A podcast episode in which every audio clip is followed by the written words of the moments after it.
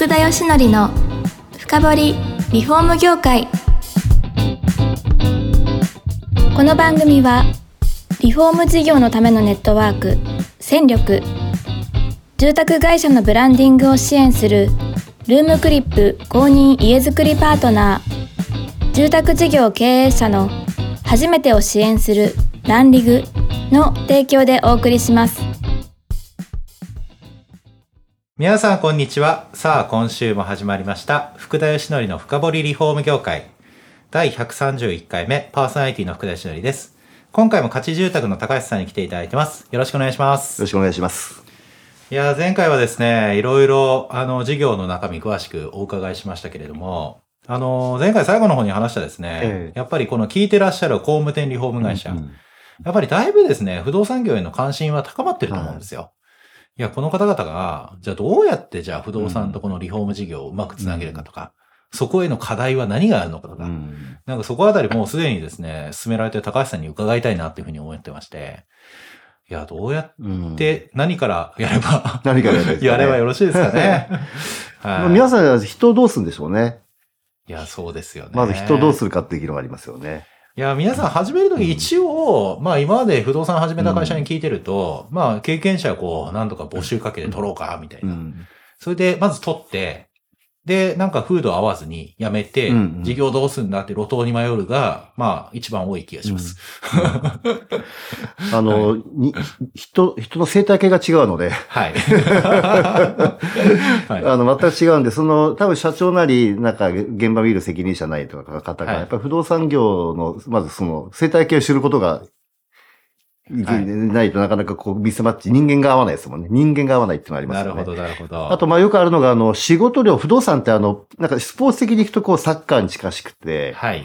なんかこう、まあ、前半後半45分間やってて、はい。あの、最初に1点取るのも勝ちだし、はい。もうロスタイム、まあ、まあ、アディショナルタイムで1点の、1点もええ一度で勝ちだし、どこで1点入るか分かんないのはいが結構、いあの、不動産のこう大きい契約じゃないですか。はい。だからそうすると、えっと、リフォーム建築の人人たちからすると、今日一日何してるかの仕事量の適正が見れない、分からないって言いますね。なるほど。サボってるように見えるとか、例えば。はい。はい。一日一日物件見て回って、車でぐるぐる一日見て回って帰ってきて、はい、はい仕事で今日は契約なしって帰っていくわけですよ。なるほど。で、これ重要な仕事なんですよね。不はい動産屋からすると。はい。はい。でもやっぱりはい、こう、建築系の方々は、やっぱり日々、ちゃんと予定にとって、やっぱりこう、し日々の仕事のがあって、一日一日成果がそれにあるはず、あるじゃないですか。はい。あの、予定にあった。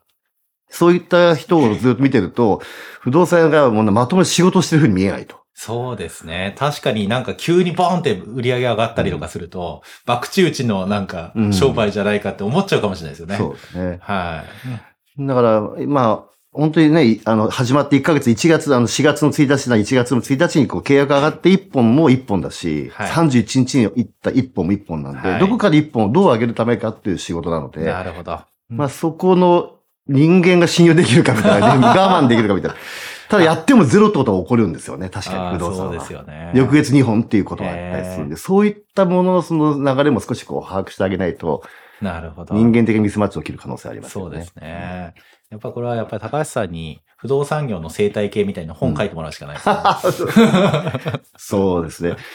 まあでも、でも総論からすると、あの、僕はあの不動産業とかリフォーム産業も含めても、僕はい同じ、僕は総論全部不動産業だと実は思っていて、なあそうなんですか。はい。結局、あの、まあよく新築で建売り屋さんとかマンションデベロッパーとか、買取再販とか仲介屋とかいろいろこう分けますけれどはい。も、はい。住んでる人が今何を持ってますか？今あなたは何を所有してるのかって聞かれたら、まあ家を持ってますとか、はい不動産を持ってますって言うけども、私はハウスメーカーの家を持ってますとか、うんうちは建売りの家を持ってますとは言わないので、はい。どういう注文建築だろうと、建築士から買おう、なんかこうやって買おうと、工務店に建ててもらおうと思ってるのは不動産なので、不動。まあ、広域でいけば不動産業なんだと思ってるんですよ。はい、はい、はい。だからそのお客さんが幸せになるためには、そその注文建築メーカーが世話してあげるシーンもあるでしょうし、リフォーム屋さんがし助けてあげるシーンもあるし、はい。まあそのサポートする、まあかかりつけ医みたいなものはいろんなプレイヤーがいるんだと思いますけど、はい。総論全部がやっぱり同じ住宅っていうか不動産業なんだろうなというふうに思なってまし。て、はい。ただやっぱり、あの、業界的にこう、やっぱり人間の生態系が違うんで、はい。そこは確かに乗り越えていかなきゃいけないと思いますけど、えー、じゃあその不動産業として俯瞰して見るっていうことをやる、見れれば、ちょっとできることも変わってくるんですかね。そうですね。不動産屋さんなん、まあ不動産屋さんって言ったら嫌でしょうけども、はい不動産業ですよね、はい一種の。なるほど。うんお客さんの不動産をだって何とかしてるわけですから。ええうんああ、そういうことですね。じゃあそうなってくると、まあ先ほどのお話なんですけど、リフォーム業で、あの、やっぱり最近あの再販事業とかやりたいみたいな声とかも多いわけですよ。じゃあそういった不動産業と絡めたリフォーム事業、じゃあなんかやりたいんだよね、うんうんどうやってやればいいのみたいな。でも何にも決まってないみたいな人がうんうん多い気がして、どう、どういうことからやる？何があ相性いいですかね？うんあの、買取再販って、はいあの、買取再販業って僕は、あの、一つの形なので、買取再販やるためには、やっぱ中華やんなきゃいけないですよね。あー基本的には。なるほど。うんはい。ですから、きちっと不動産の仕事はきっと仲介業なので、はい仲介をやる、その中から一定数、あの、き競合しない買い取りをが増え、入ってくる。はいそこはいいと思いますね。はい。はい不動産屋さんってもう日々やってるのは、その、まあ、例えば市場で買い、で売りに出る価格が5000万円ぐらいの住宅があって、はいこれを買い取るとすれば、例えば3500万ぐらいで下取りたいという不動産屋さんがあるわけですけども、はい。いや、うちはもっと、あの、工事内製化できて工事費安いから、うちは3700万まで頑張れるよとか言って、不動産会社同士がこう買い取り価格を競ってるわけじゃないですか。はい。はいで、どこかで一番高く買った業者が、業者にどっかで買う売買されて、そうね。はい。そうするとその会社は、まあ、利幅が薄くなったりとかしていて、はい。今現状もかなり、あの、ストックはかなり、あの、売り、売り、売買物、売り物件のストックがどんどん積み上がっていて、いやーそうですね。ね一時期はね、もうない意味って言われても急に変わりますね。去年の2020、えっと、22年の、はいあの、なん7月ぐらいはいを起点として反転しましたね、在庫が。7月から、ああ、そのぐらいからだったんですね。うんはい。まあでも、あの、競合したらやっぱりダメだと思います。ええ。不動産屋さんは、の、結局不動産屋さんって勘がいいっていうのがどうしてもあるじゃないですか。勘どころ必要なんですよ。やっぱり。それ慣れです、慣れ。ああ、もう、そこで決まるんですよ。一瞬で決まるんですよ。一瞬で決まるだからそこを 本気でそこまでやれないんだとするならば、はいやっぱ競わない買い取りをする。なるほど。というのはやっぱり一番リフォーム会社が持ってて一番も大事な宝はお客さんとのつながりがあるっていうことじゃないですか。確かに、うん、ね資産があるわけですよね。いや、リフォームってやっぱ単価が低いんで、その分お客さんの量は多いですからね。うん。まあそこが、じゃあその仲介になり得る可能性があるってことあですかね。ると思います。はい。だからまめにお手紙書いてる会社さんも多いですし、それは不動産業の日じゃないぐらいまめに皆さんアプローチされてるじゃないですか。いや、確かにでもうん言われた通り、そのお客さんの業界全体で言うと半分が60歳ですよ。うん、うん。そうすると、その後まあ10年とかしたら、なんか変わりますよね。老人ホーム移るとかなんかあったりとか、ねうんいろいろ自宅どうすんだ問題が出てきますよね。うんそれを抑えていくってことがきちっと。いいんじゃないかってことですかね。だから、あの、自分たちがお世話した住宅、皆さん責任持たれるじゃないですか。はいちょっと不動産屋さん残念ながら作ったものを売る 責任持つ会社は限られてるけれども、はい。リフォームだった方やった方は自分たちがやったものに対して責任を持って、やっぱメンテナンスとか面倒見ていくっていう姿勢がある方が大半だと思うんで、はい。そこをちゃんとですから、その、その流れに不動産の売買とか活用も出てきますよね。なるほど。普通に考えれ。ば。なるほど。いずれどこかで必ず出出口とかはい引き継ぎが出るので、そこまで持ってあげるのが、リ業、まあ、本当はなんか普通かなって気もしますよね。そうですよねか。ら他県業を取っておく。他県業って今安くなったんで取るのが、はい。新規で他県業、まあ他県士は必要、主任士は必要ですけども、はい。200万かからずに免許を取れますので、ええ一旦免許は取っといて、お客様のなんかお困りごとには不動産的対応もできますという皿はやっぱり持っといた方が、はい。責任ある仕事にな、の一つかなっていう気はしますね。なるほど、うんなるほど。いや、どうなんでしょう。その、でもリフォーム会社って規模小さい会社、ええ1億とか2億ぐらいの会社もあるじゃないですか。いや、そうなってくると、まあ平均単価、まあ、どのぐらいでしょうね。まあ、な70万台が平均なんですけど、まあ100、わかりやすく100万としてですよ。年間100件工事ありましたと。いや、それを10年間ストックすると、うんまあ結構な数にはなるんですけど、そこから仲介自分たちが取れるって、うんうん結構あるもんですあります。あの、かああるんですね。はい。それは、その人の家だけじゃないじゃないですか。はい。親族。いや、確かに。うん確かに。それから親とか。はい。リフォーム会社が例えば東京だとしても、はいまあちょっと埼玉に親がいるとかありますし、はい。あの、その人だけじゃないんで、ええじゃあ、一般的に、うん例えば今言った、あの、まあ、2億3億ぐらいやってる会社でも、全然不動産業としてしっかりやれば、成り立つ、まあ、事業として成り立つ成り立ちます。あの、もともと不動産業って、まあ、はい12万社今日あって、はい85%が4名以下の会社ですよ。不動産屋さん自体がもともと。なるほど。はい。だから、もともと不動産屋さんは4名以下の会社ばっかりですから、はい。ですから、例えばリフォーム会社さんで、まあ、あの、ご家族と経営されて3人、4人の会社で、まあもちろん社長だけでいいと思いますよ。まあその、はい本気でやると思ったら社員入れてもいいと思いますけど、ええ社長が何かあったら出てって査定してあげて、で、査定して、あの、売却の依頼を取っていくっていうことは、年に数件でしょうから、まず最初は。ああ、なるほど。で社長がやってって、こなれていったところで、その経験を人、新しい人に教えていく。へっていうんでーも全然できると思います。それいいですね。ちゃんと OP のフォローもしていくことになりますし。あの、ただ、うん。やっぱり今日も本気でやるとすると、細かいノウハウ必要になってくるじゃないですか。うんうん。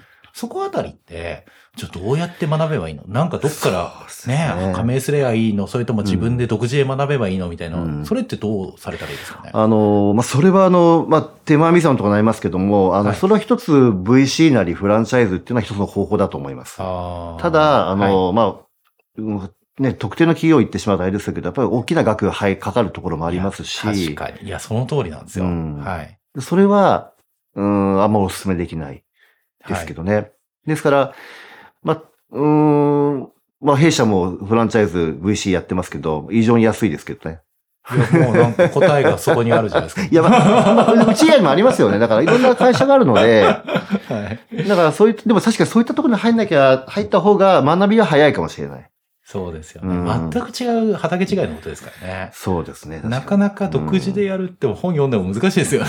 うん ええまあ、それをだからよく人を入れて、はいあの、社長が自分分からないから分かるやつ一人入れてやるっていうのは、あんまり実はうまくいかないえーパターンが多いような僕は見てると。なるほど。うん。その子、うん。はい。社長、いい悪いも判断できないわけですね。いい悪いが判断できない。はい。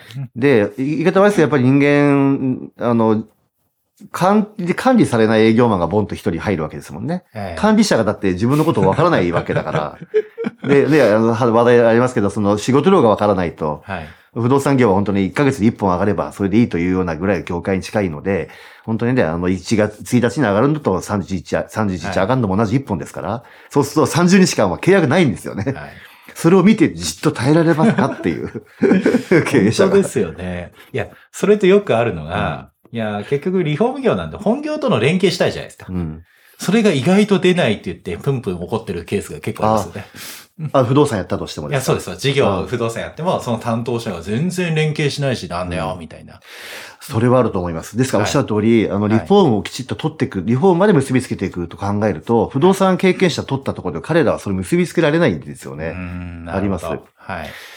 だからうちも、あの、やっぱり従業員の中で、うちはリフォームと、あの、不動産両方やってますけれども、やっぱり、え営業マンはできることできない子やっぱいるんですよね。ええ ETF でやっぱりありますので、一般的に不動産ばっかやってるとリフォームの話は、なかなか持ってこれないですよ。なるほど。そうするとやっぱり社長が不動産やった、まれ、あの、勉強してお客さんと話した方がいいと思いますね。いやー、そうですよね。いや、だってなんだかんだ言ってですよ。あのーリザ・リフォーム会社で不動産始めた日課ホームさん。はい。これ、西田さんが、っていうあの社長がメインでやってましたからね。社長自ら。あ そういうことってことですよーね。そうですね。まあ、ロールモデルっていうか、やり方とか流れを作って、それに合う社員を連れてくる。なるほど。うん。はい。その方がいいですね。じゃあ、社長があれですね。うん。あの、プレイヤーばっかりやってる会社はそこは脱却し、不動産に本気でやり込み、うん。うんはい。それで事業をやるみたいな、そんなことですかね。そうですね。はいうんそれ一つだと思いますね。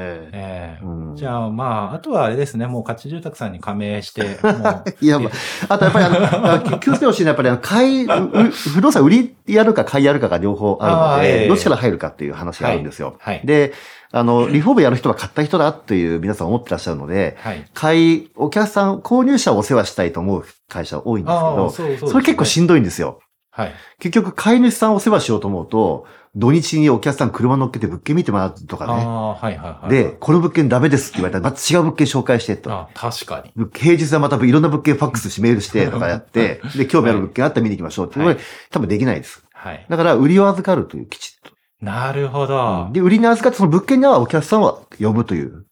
そう、売りさえあれば、あとは、まあど、お客さんつけるのはそんな難しくないってことですかね。まあ値段と適正性もありますし、はい。物件に良し悪しも当然あるんですけども、はい。あの、で、不動産はあの、その、お客さんに合わせて物件を紹介するっていうアプローチと、ある物件に合うお客さんを紹介するアプローチ、はい。全く逆なので、物件ありきに合うお客さんを紹介するビジネスの方が、リフォーム屋さんが入るには絶対向いてると思うい。やー最近も、いやー、そうですよね。ネットワーク、たまたま2社連続で、あの、私、ちょっと情報交換したんですけど、物元を抑えるってすごい言ってますから、売りを抑えるってことですよね。はい。もう売りも、売り、物元を抑えるって大騒ぎしてること3年ぐらいですよ、ね。うちあの、売却窓口で VC やってます。それうちが6年ぐらい前始めたんですけど、あの時はまだ売りはそんな激しくなかったけど、最近もう売り売り売り売りですよね。言ってますね。言ってます。はい。いやー、よくわかる。でも、リフォーム会社 OB いるんで、抑えれるってこといや、そうですね。競合ししないはいで戦える方法がある。わかりました。いや、そんなところで3回目も結構時間になりましてですね。